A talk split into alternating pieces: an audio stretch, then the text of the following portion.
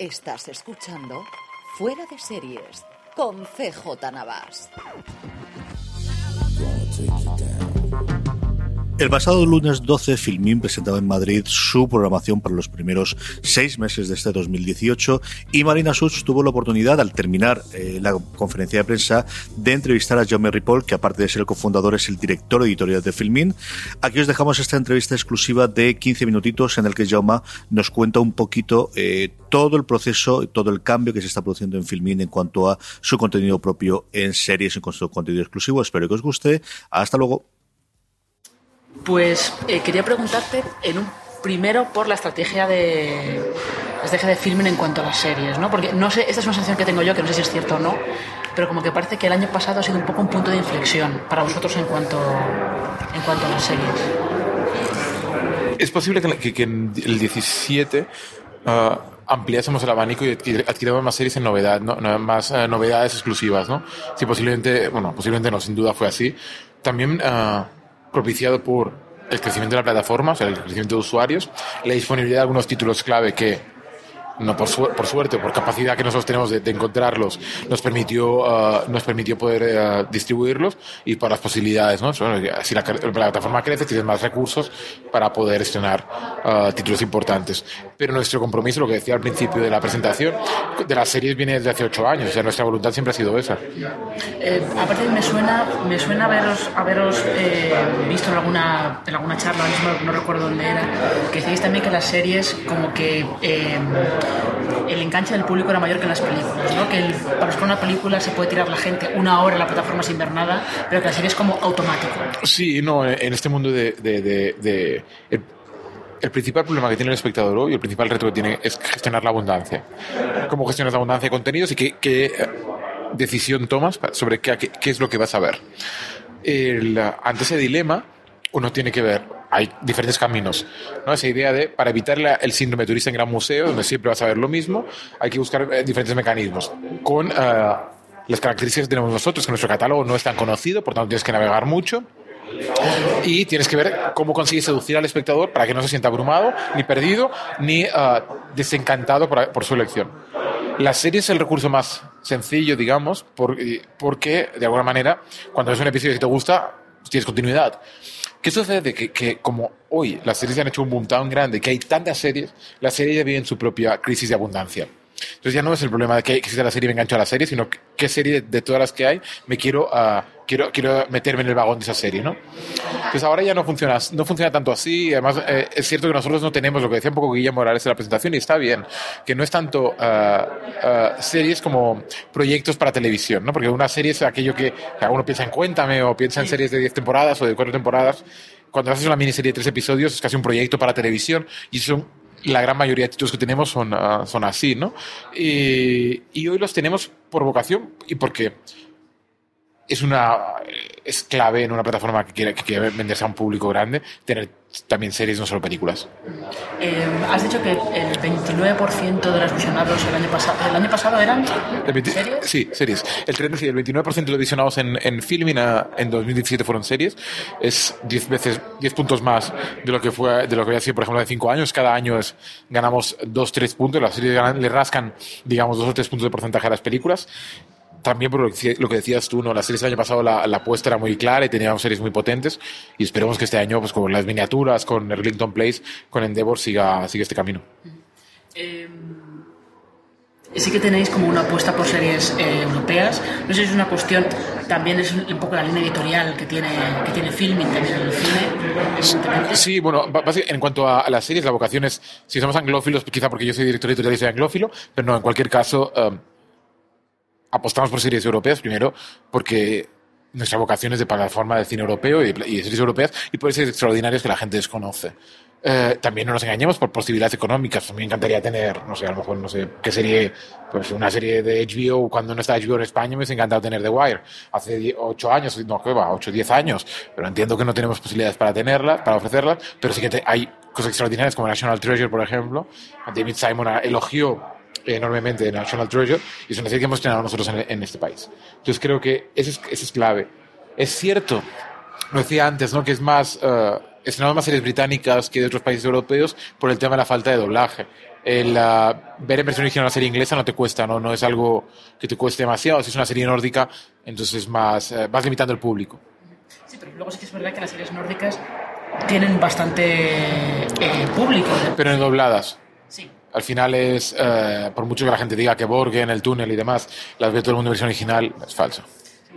Probablemente el único fenómeno que ha salido de eso es Scam, ¿no? Que sí que había, Sí.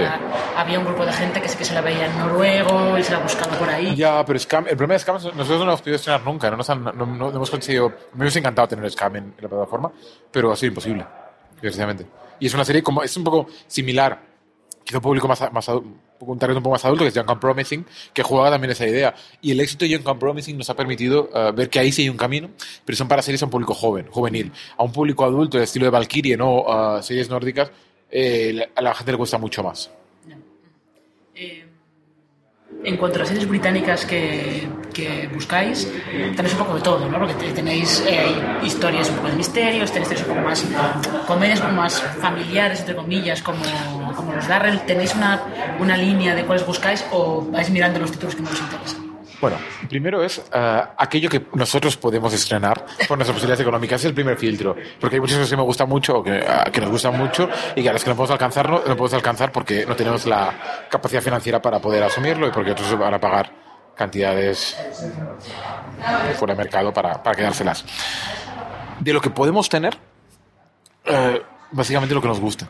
Y pueden ser comedias. Entendemos al final que es un público que todo aquello es, puede ser comedia, thriller o drama.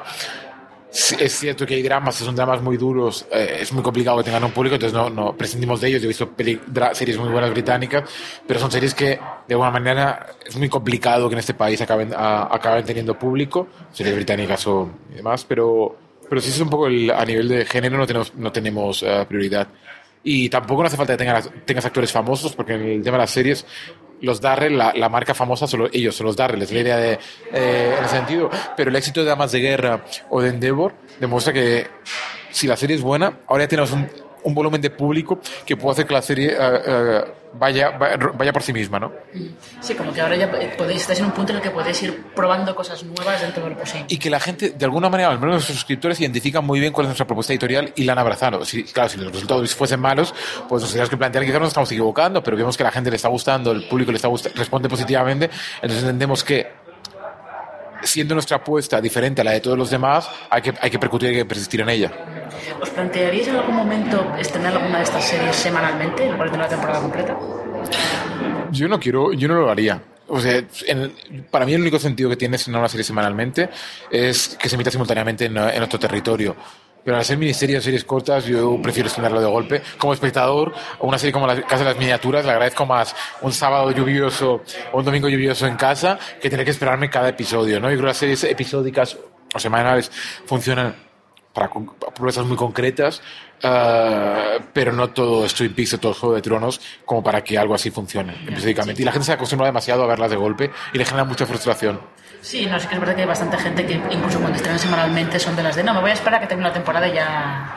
y ya". Porque hay tanto por ver que al final dices, si quieres la herencia, y, y- y al fin, la, la gente pa- parece que todo empezó con Netflix, pero es falso. Cuando la gente compraba los paquetes de DVDs de las series completas, lo hacía pues, hacía las maratones con los DVDs, no es algo que venga del año 2012. Sí, sí, sí. Eh, sí, es verdad. Eh, de, las- de los estrenos que tenéis ahora para 2018, ¿hay alguno eh, con el que tengáis especiales esperanzas de que, de que sea un poco, no sé, la punta de lanza o... Bueno, la, ca- la ca- la Casa de las Miniaturas sin duda es la, la apuesta más, más importante del, primer semestre del año, porque es por, por lo que es una gran producción. Guillermo Morales es un director español, el libro se ha vendido muy bien en España, es un bestseller, y, y, y está doblado al castellano.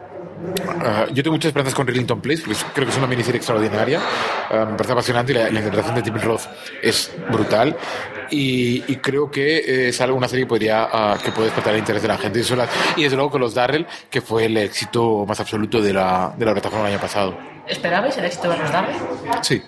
Yo, sinceramente, puede sonar un poco, un poco inmodesto eso, pero sí, espera, sí está convencido que iba a funcionar. Los Dara tienen una legión de seguidores, eh, los libros se vendieron muchísimo y, es una serie llena de vida. Es una serie la que quieres vivir. Y, es un privilegio, un real privilegio, tienen pocas series y en esta, y, este- y en esta es así. Entonces, claro, jugabas con la marca británica, con la idea de unos eh, personajes que muchos identifican y es una serie vitalista que funciona bien, hecha con recursos. Será un poco la, la suma de las tres cosas eh, y estoy convencido que los Dara tendría más recorrido si lo hubiésemos hablado en castellano y hubiésemos hecho una campaña de exteriores que no podemos pagar, pero que sin duda hubiese tenido más recorrido. Eh, te quería preguntar también por el, eh, la integración que habéis tenido en, en Vodafone. Eh, que todavía es muy pronto para ver exactamente cómo está yendo esa integración, pero eh, ¿qué esperanzas tenéis puestas en, en esa integración en Vodafone? Para nosotros Vodafone es un, es, un, es un player estratégico, ¿no? Es un poco la idea, del mismo modo que cuando llegamos a Smart TV eh, empezamos a conectar a público eh, vía dispositivos, Vodafone es, eh, es un canal nuevo, un canal que nos debe permitir llegar a un público al que no, al que no, al que no llegamos habitualmente, un público quizá más, más mainstream, un término un poco así, pero es verdad. eh, y ese, ese, ese camino es el que estamos empezando a recorrer ahora y nos estamos conociendo, ¿no? Nosotros con ellos, con Vodafone, y nosotros con, su- con ese público que quizás nos conocía menos o entendía menos cuál era la propuesta de la plataforma, que no es ni pretende ser lo que hacen los demás. Es una cosa muy clara. Sí, bueno, es como una oferta más complementaria con lo que ese público puede tener por otro lado. Claro, y, la- nuestro planteamiento siempre ha sido el de eh, gustos diferentes, ¿no? Que la gente tenga ganas de probar cosas nuevas, que se anime y, lo, y, y vea filming, pero lo vea no bajo el prisma de, ah, me van a ofrecer lo mismo que los demás. No, no es el camino, eso no es ese. Eh, ¿cómo, ¿Cómo estáis viendo vosotros también ahora todo este, no sé si auge de las plataformas, pero como que de repente todo el mundo quiere tener sobre la plataforma de streaming, a España cada vez vienen más, por ejemplo?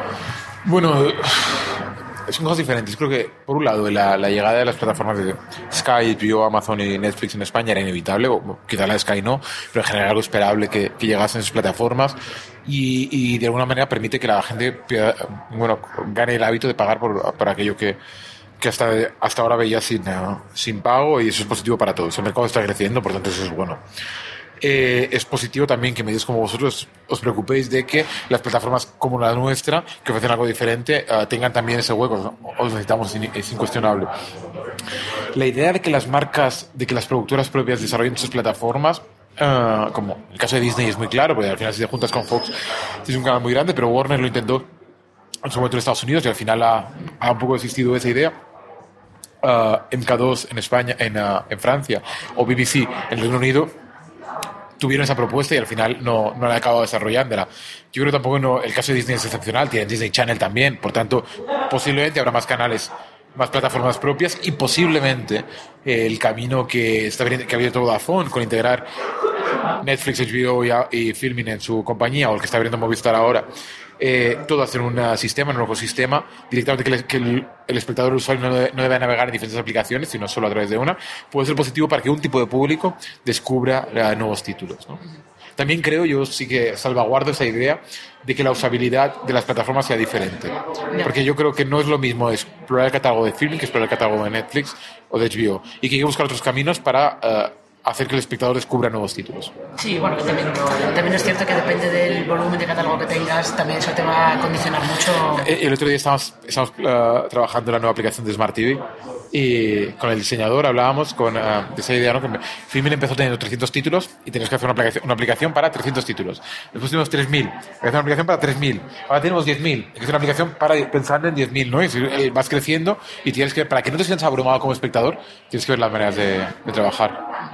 Eh, ya, la, última, lo último que te quería preguntar es, eh, ¿alguna vez os habéis planteado hacer algo de contenido propio? No tiene por qué ser una serie, puede ser un programita pequeñito, eh, recomendaciones, porque sí que habéis hecho alguna cosa vuestra, tipo eh, la Atlántida Fest, aunque sea más Sí. tipo certamen. Bueno, al final yo siempre he dicho, hemos producido uh, Personality Bern, Drácula Barcelona, eh, ahora estrena- estrenamos este año en una producción que es Jean-François y el sentido de la vida, que es una película que saldrá en verano más o menos. Tenemos a la Atlántida como, como, uh, como eh, gran uh, cabecera del- de, de filming. Mm, tener, producir series si tienes el presupuesto es maravilloso, pero no lo tenemos, entonces no tiene sentido. Y es más, creo que hay, se, se ruedan y se producen tantas cosas que nuestro trabajo es que aquello que se rueda y se produce encuentre su público.